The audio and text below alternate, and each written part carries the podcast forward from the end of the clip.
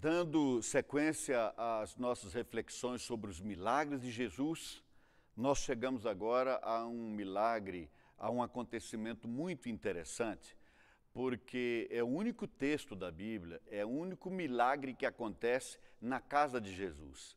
Como nós vamos ver, a casa de Jesus era também um lugar onde as pessoas o procuravam e procuravam a ponto de não caber mais ninguém na casa. Com Jesus era sempre assim. E nós vamos ler o texto de Lucas no capítulo 5, mas vamos fazer pequenas referências também aos textos do evangelista Marcos e Mateus, porque os três evangelistas falam sobre esse milagre e, e com, com detalhes, com aspectos singulares. Por isso, nós vamos tomar os três textos aqui e ali, mas nós vamos começar em Lucas, no capítulo 5, o versículo de número 17, que diz assim: Certo dia, quando ele ensinava, estavam sentados ali fariseus e mestres da lei, procedentes de todos os povoados da Galiléia, da Judéia e de Jerusalém. É interessante que aqui o evangelista fala que ele estava, tinha voltado para casa, estava ali em Cafarnaum e muita gente estava em torno dele. Já o evangelista Mateus, aliás, é, o evangelista Marcos diz assim: Poucos dias depois, tendo Jesus entrado novamente em Cafarnaum, é o versículo 1 do capítulo 2 de Marcos, o povo ouviu falar que ele estava em casa. Não é interessante isso?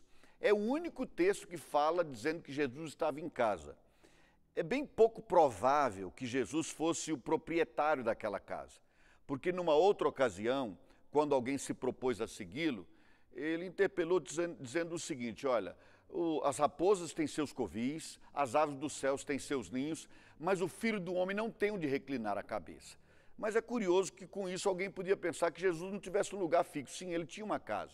Provavelmente não era dele, tendo em vista que ele falou que ele não tinha um lugar onde reclinar a cabeça. Sendo uma casa cedida, uma casa emprestada por um amigo ou uma casa alugada, não importa, Jesus estava em casa. O interessante é que a casa é o lugar onde a gente vai para descansar, não é? Você trabalha fora, vai para casa descansar. Os três anos de ministério de Jesus foram três anos muito intensos. E a evidência incontestável disso é esse texto. Jesus volta para casa em Cafarnaum, mas a casa dele ficava tão lotada de gente e ele continuava pregando o evangelho lá, com uma casa tão cheia que não tinha como entrar. E aqui nós temos o início da história de um milagre curiosíssimo, porque é um milagre que está ligado à amizade, que é em grande medida o cerne daquilo que eu quero trazer para a sua reflexão a partir desse momento. Muito bem, repriso o versículo 17 de Lucas 5 para fazer melhor sentido. Certo dia, quando ele ensinava, já sabemos agora que ele ensinava em casa, estavam sentados ali, sentados na casa de Jesus, fariseus e mestres da lei, procedentes de todos os povoados da Galiléia, da Judéia e de Jerusalém. Gente do norte, gente do sul, gente especificamente de Jerusalém, líderes, falava-se que os fariseus estavam ali. Flávio José, Joséfos fala em cerca de 6 milhões de fariseus. Não importa, o fato é que era muita gente. E grande número desses líderes estavam ali na casa de Jesus, ouvindo a ministração dele. A palavra aqui agora também interessantíssima ainda nesse versículo 17, porque o único que traz esse, essa expressão, essa parte do texto, é o evangelista Lucas, em que ele diz assim: E o poder do Senhor estava com ele para curar os doentes. Eu estou lendo na NVI, por isso é uma linguagem assim mais facilitada, ainda que meio interpretada também. Eu repriso, tem que se tomar cuidado sempre. Mas aqui diz que o poder do Senhor estava sobre Jesus para curar os doentes.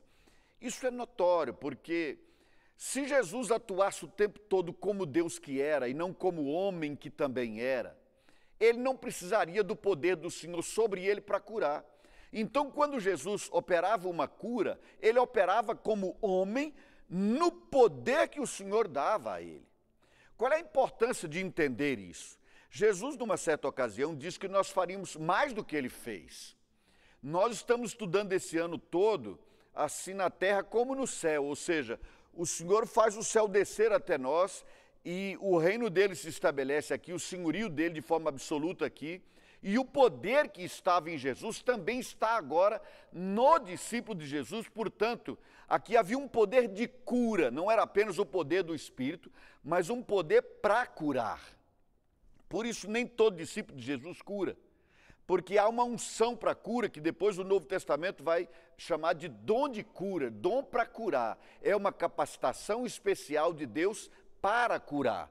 Jesus recebeu essa unção, Jesus recebeu esse poder específico para curar pessoas. Por isso a Bíblia diz que ele curava todos os doentes que ele ia encontrando pela frente e ninguém voltava doente para casa. É um dom específico de curar, o que é diferente de interceder pela cura de alguém. Assim, nós podíamos eh, comparar a oração à ação dos amigos que levaram aquele homem para ser curado, como vamos ver daqui a pouquinho. Essa, esse, esse trabalho deles seria como a oração por cura, levou até Jesus para ser curado. Mas Jesus tinha o poder do Espírito Santo para curar. Alguns discípulos de Jesus recebem especificamente o dom do Espírito Santo para curar pessoas. Não é apenas para fazer uma intercessão por elas, mas para ordenar a cura. Esse é o dom de cura. Jesus aqui tinha esse poder especial do Senhor sobre ele para curar as doenças, para curar os doentes, melhor dizendo. E o versículo 18 diz assim: Vieram alguns homens trazendo um paralítico numa maca e tentaram fazê-lo entrar na casa para, para colocá-lo diante de Jesus. Não conseguindo fazer isso por causa da multidão, a casa estava cheia, subiram ao terraço, foram até a parte de cima da, do telhado. Isso lá em Israel, especialmente naquele tempo de Jesus, era muito comum, um lugar seco, pouca chuva. Tinha aquela parte de cima da casa onde as pessoas geralmente até frequentavam também. Foram até o terraço e o baixaram em, um, em sua maca, na maca que ele próprio estava deitado, através de uma abertura que eles mesmos fizeram ali naquele telhado, até o meio da multidão, bem em frente de Jesus. Vendo a fé que eles tinham, Jesus disse: Homem, os seus pecados estão perdoados. Os outros dois evangelistas falam: Filho, os seus pecados estão perdoados. Antes de ir adiante, vamos pensar um pouco aqui, porque aqui há algo de extraordinário, algo de maravilhoso nesse milagre. É o fato de que aquele homem estava em casa, paralítico, precisava da cura. Jesus não estava ali. Jesus estava num outro lugar. Ele naturalmente não podia se dirigir até lá porque era paralítico. Ele ficava numa cama, eventualmente era um tetraplégico ou um paraplégico, não tendo uma cadeira de rodas, um meio de se locomover sozinho, alguém precisava levá-lo. Quatro homens. Quem eram esses quatro homens? Não sabemos o nome deles. Aliás, Bíblia, na Bíblia isso é muito comum. Contar o milagre e não contar nem o nome da pessoa. Por exemplo, na casa em que Jesus operou o milagre de transformar água em vinho, nós não sabemos o nome dos nubentes, dos que estavam se casando. Nós sabemos o nome do convidado, que era Jesus, por quê? Porque o interesse do Novo Testamento é apresentar Jesus, não as pessoas. São coadjuvantes aqui nessa história. Mas é maravilhoso ver isso. Porque havia um homem carente, havia Jesus que podia curar, mas precisavam de alguém que levasse o homem até lá. Quatro anônimos fizeram isso. Mas o que interessa não é o nome deles, é o que eles fizeram. E aqui nós temos muito a aprender. Porque eu não sei se um deles era amigo do doente, ou um parente do doente, ou se os quatro eram amigos. Mas eu posso afirmar categoricamente que os quatro agiram como verdadeiramente os amigos agem. Deus tem me abençoado com muitas bênçãos ao longo de toda a minha vida, mas eu, eu tenho dito muitas vezes, tenho dito praticamente a exaustão, que uma das maiores evidências do amor de Deus, do cuidado de Deus na minha vida, foram e são os amigos que ele colocou na minha trajetória. Aquelas pessoas que nem sempre estão comigo. Algumas delas eu não vejo há anos, porque o amigo não é necessariamente aquele que está com você todo dia. O amigo é aquela pessoa que, quando você precisa, você sabe que pode contar com ele. Há um texto de Provérbios que diz que quem tem muitos amigos sai perdendo, mas há amigos mais chegados do que um verdadeiro irmão de sangue. Por quê? Porque é aquela pessoa que está na sua vida quando você precisa de alguém na sua vida. Foi o que aconteceu com aquele paralítico. Ele precisava de amigos e quatro amigos se apresentaram. Quatro amigos extremamente criativos, porque quando eles pegaram a maca, já é complicado se sair com uma maca pelo meio da rua. Agora, quando chegaram na casa, geralmente já tem que dar uma entortada na maca, já é complicado. E quando tem uma multidão? Eles não conseguiram romper a multidão, o que também evidencia uma outra coisa curiosa. A multidão, sabendo que Jesus estava lá, tem um paralítico, o homem quer ser curado. Muita gente sabia que Jesus podia curá-lo. O que é que deviam fazer?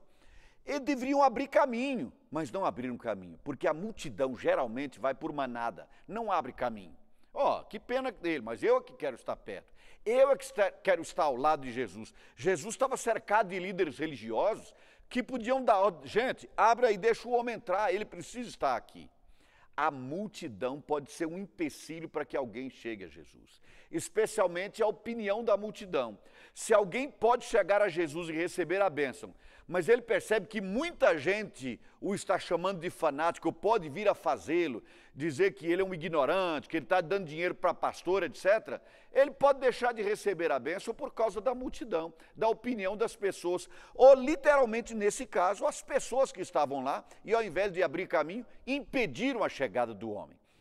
Então, não podendo chegar até onde estava Jesus, eles foram criativos. Muitas daquelas casas, como eles faziam uso do terraço, já tinha uma escada lateral. Muito provavelmente, eles subiram pela escada lateral, abriram o ladrilho ali naquele lugar e desceram literalmente a maca com o homem nela até a frente de Jesus. Jesus ficou impressionado. Esses homens criativos, persistentes, amigos de, de fato, criaram as condições para que o milagre acontecesse. Jesus agora só tinha que dar a ordem do milagre. Só dar a ordem. Eu vou adiante, mas antes de ir adiante, vamos pensar um pouquinho nisso. A importância dos amigos e dos amigos certos.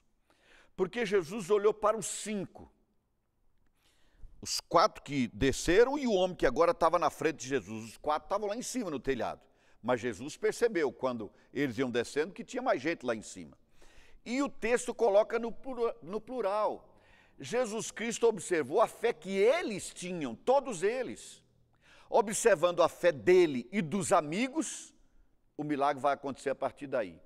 Aqui há algo de singular que a gente deve prestar atenção. Jesus também levou em consideração a fé dos amigos. Significa dizer o seguinte: alguém pede a você que leve para a igreja um pedido de oração, porque alguém está enfermo, porque há uma situação que precisa ser resolvida. Aí você leva para o grupo da igreja, para a sua célula, para alguém, o pedido de oração. Jesus vai observar a fé de quem pediu a oração e de quem efetivamente está orando, se ele seguiu o mesmo padrão daqui, porque aqui ele observou a fé que havia neles, no doente e nos amigos que o desceram para estar na presença de Jesus. Ora, isso nos dá a seguinte lição: quando alguém te pede oração e você for pedir oração por essa pessoa, faça-o com fé, porque isso será considerado.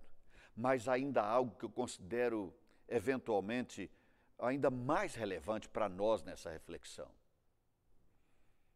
Esse homem tinha os amigos certos. É, não é incomum que mães e pais digam assim: meu filho era uma bênção até que ele fez amizade com aqueles tais. É verdade. O amigo influencia muito, muito. Então, primeiro nós temos que saber que nós não devemos ser escolhidos para sermos amigos, nós precisamos escolher as amizades. Jesus, por exemplo, passou uma noite inteira em oração antes de decidir sobre os doze homens com quem ele compartilharia a intimidade do seu ministério. E devemos nos lembrar que no dia em que ele foi traído e foi para a cruz, um negou, o outro traiu e dez fugiram. Mas os onze que ficaram, além do que morreu, se suicidou porque traiu Jesus, esses onze estavam preparados agora para exercer ministério. Mas Jesus os escolheu depois de uma noite inteira de oração. Não aceite ser escolhido, escolha. Escolha em oração com quem você vai andar. Escolha em oração aquele para quem você vai descortinar o seu coração. Não faça isso para qualquer pessoa. Mas há um outro detalhe aqui que nos ensina muito uma, uma marca desse amigo? Tem que ser alguém que tem fé. Esses homens acreditaram tanto quanto o paralítico que Jesus poderia curá-lo. Então, se você escolhe ter amizade, descortinar o seu coração de vida com Deus, porque você tem uma vida com Ele, agora você descortina isso para pessoas que são as mais chegadas suas, mas não são os irmãos de fé da mesma família da fé, você está fugindo a esse padrão aqui. Porque Jesus, na hora de, de abençoar, também observou na fé que estava no coração dos amigos. Então é muito importante que a sua amizade mais chegada seja entre os irmãos na fé, não entre os ímpios. Você pode se relacionar com quantas pessoas quiser, mas a sua vida espiritual, a sua intimidade será compartilhada com os irmãos na fé. Ande mais perto desses, anda mais perto desses. Não tem como a pessoa mais chegada a você um ímpio. Tenha como a pessoa mais chegada a você aquele que caminha com você, que trilha junto, um irmão na fé. Um outro aspecto aqui é que, por outro lado, você escolhendo a pessoa errada, nesse dia, por exemplo, ao invés de levar o, o, paralítico a Jesus, ela podia desaconselhar, dizer o quê? Levar você a Jesus? Que nada, rapaz. Ele não pode fazer nada por você, ou vai ser muito complicado. A amizade certa é, foi muitíssimo importante para a cura daquele homem naquele momento. Lembre-se sempre disso. Já disse e reprisei várias vezes, e eu estou sendo enfático porque é importante. Agora, falo aos pais. Pai, mãe, você sabe que a amizade do seu filho vai fazer muita diferença na vida dele e na vida da sua casa inteira. Você pode escolher aquele que vai ser amigo do seu filho, não tem jeito. Porque é interessante como a amizade brota, não é algo que você impõe. Você não determina, você seja amigo do meu filho, meu filho seja amigo desse, não seja daquele. Não tem como. Como você não pode determinar isso, aqui vai um conselho pastoral.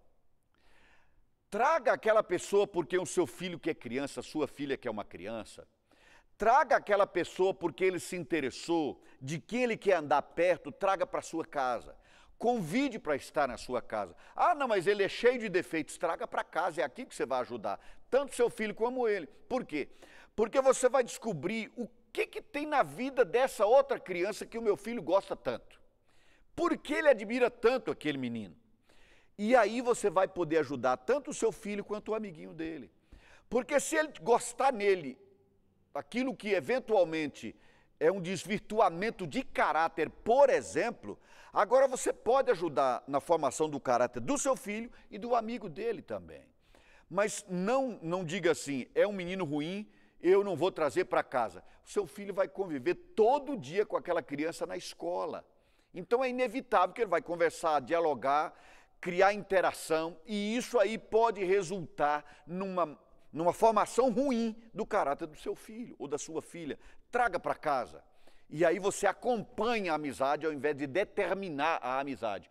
Eventualmente, quando houver maturidade, você pode deixar claro para o seu filho ou para sua filha por que aquela amizade não serve. A amizade é muito importante. Finalmente, ainda em relação à amizade, eu diria o seguinte: ore a Deus pedindo bons amigos. Todos nós precisamos de bons amigos. Eu vou concluir essa reflexão mostrando o melhor amigo que você pode ter. Mas por hora, ore, peça a Deus. Às vezes a gente pede a Deus um milagre. Mas para o milagre, nós dependemos de bons amigos, porque Deus realiza com a ajuda desses bons amigos.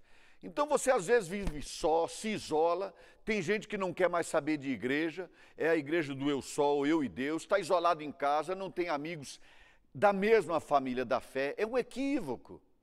Ao contrário, ao invés de se afastar, peça a Deus para que mande para a sua vida as amizades certas, os bons amigos, as boas amigas. Quem é casado, naturalmente, tem como primeiro e melhor amigo e amiga o cônjuge, né? A esposa é a melhor amiga que um homem pode ter. O marido é a, o melhor amigo que uma mulher pode ter. Ali em casa. Mas saindo dali, nós teremos outros amigos também. Ore, peça a Deus que mande amigos para a sua vida. É uma oração que eu quero fazer por você hoje. Que Deus te dê amigos, que Deus te dê amigas, pessoas em quem você pode confiar, gente altruísta, como nós vimos nesse texto aqui, que faz sacrifício para te abençoar, que faz sacrifício para você ser, ver realizado o desejo do teu coração. Vamos orar a Deus para que você tenha esses amigos e amigas. Mas o texto não para aí. Entra aqui uma questão teológica agora. Porque Jesus, ao invés de simplesmente curar o paralítico, ele diz: Homem, filho, os teus pecados estão perdoados. Ah, isso gerou um problema. Ninguém disse nada, porque o fariseu é hipócrita, ele não fala. Ele pensa, ele elocubra, mas ele não, não, não, não, não põe para fora. Ele guarda o segredo. Mas é um segredo ruim. Só que Jesus, cheio de sabedoria de Deus, já sabia o que estava no coração dele, porque ele deve ter percebido ali um olhar de um para o outro que os denunciava. De alguma maneira eles se, eles se denunciaram. E Jesus, percebendo isso, vai trazer aqui uma lição preciosa. E que, em grande medida, é o preâmbulo da nossa mensagem do culto de logo mais à noite. Ele diz assim: olha. É, Perdoados estão os teus pecados. Versículo 21. Os fariseus e os mestres da lei começaram a pensar, não a dizer: quem é esse que blasfema? Quem pode perdoar pecados a não ser somente Deus? É interessante, eles estavam certos, certíssimos. Só um pode perdoar pecado: Deus. Só Deus pode perdoar pecados. Eu posso até desculpar uma pessoa, dizer para ela que está tudo bem o que ela fez e tal, mas limpar o pecado, só se limpa pecado com sangue. E o único que derramou sangue para perdoar pecados foi Jesus. Senão, eu poderia perdoar minha esposa e dizer: você não tem pecado nenhum mais, e meus filhos também. Só Deus pode fazer isso, por causa do sacrifício de Jesus na cruz. Então Deus perdoou pecados. E eles disseram: mas esse aí não é Deus, não pode perdoar pecados. Esse era o engano dos fariseus. Eles anunciavam a vinda de um Messias, acreditavam inclusive que eles passariam um tempo mortos, sendo abençoados ou amaldiçoados e tal, sofrendo ou sendo recebendo benesses, mas depois um dia Jesus, o Messias, os chamaria de volta para a eternidade. Eles acreditavam nisso, mas ficavam sempre naquela que o Messias vem, vem, vem. Porque na hora que o Messias se apresentasse e eles reconhecessem, então a autoridade agora é do Messias, não era deles. Então eles queriam, mas não queriam ao mesmo tempo, porque eram hipócritas. Então aqui eles disseram: só Deus pode perdoar pecado. Jesus, sabendo disso, versículo 22, Jesus, sabendo o que eles estavam pensando, perguntou. Jesus não esconde o que está falando, não. Ele pergunta. Verbalmente ele fala, verbaliza o conceito. A pergunta, aliás, que é mais fácil dizer, não fazer? O que é mais fácil dizer? Os seus pecados estão perdoados? perdoados, digo, ou levante-se e ande. Dizer é mais fácil levanta e anda do que dizer está perdoado o pecado, naturalmente.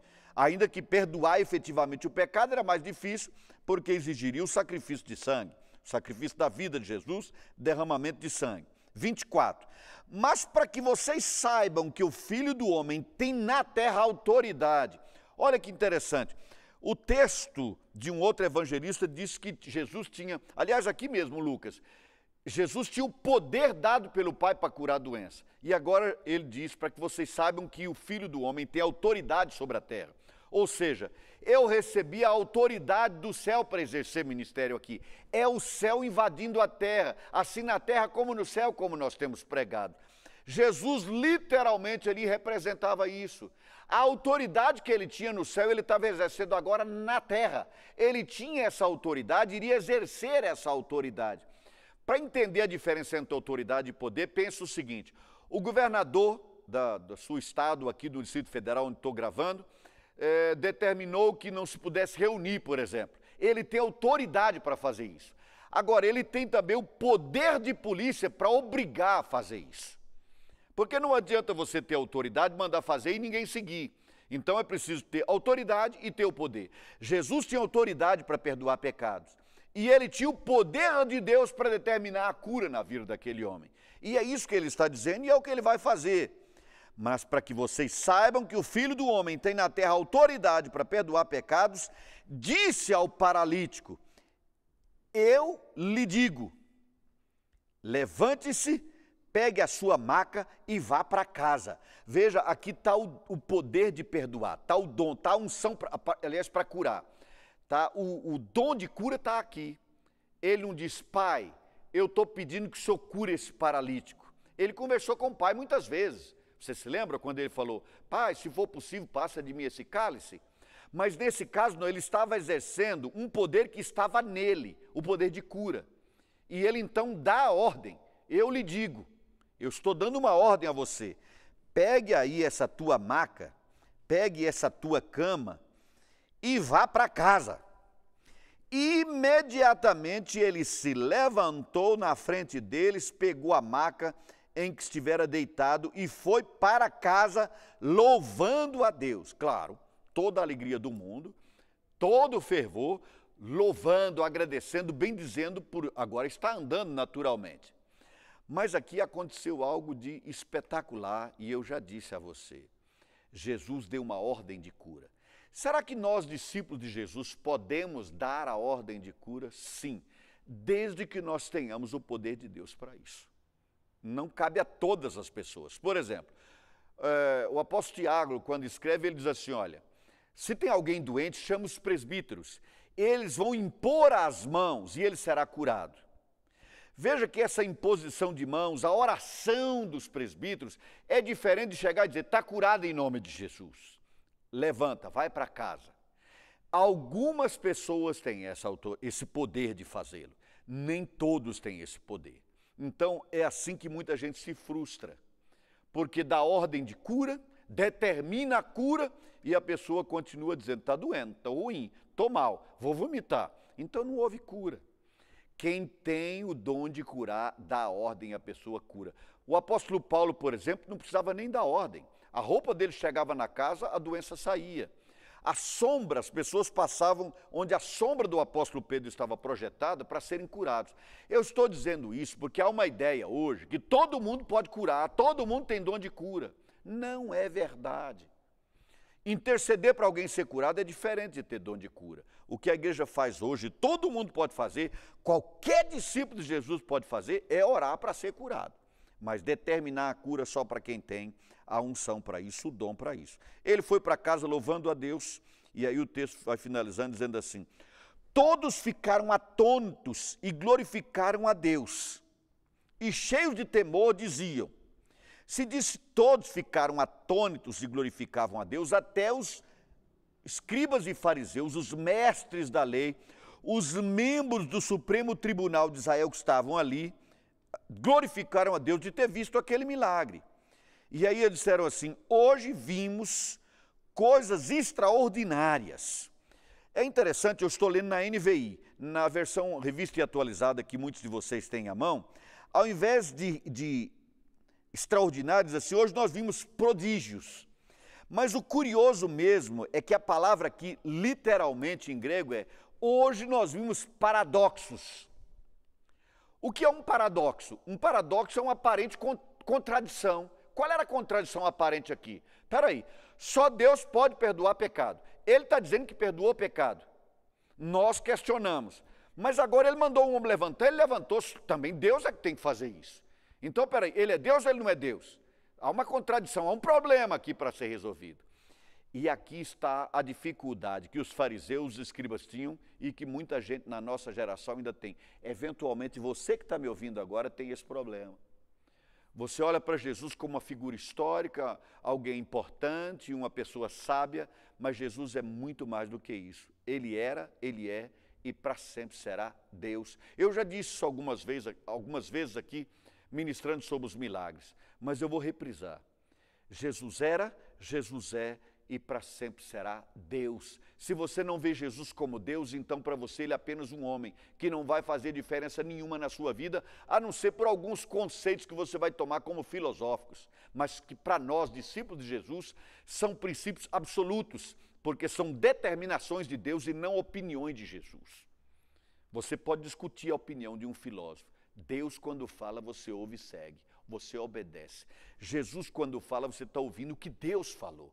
Por isso, na, nas manhãs aqui, nós estamos estudando os milagres de Jesus. À noite, nós estamos ministrando os princípios ensinados por Jesus. Mas eu finalizo dizendo o seguinte: Jesus curou aquele homem, como pode curar você?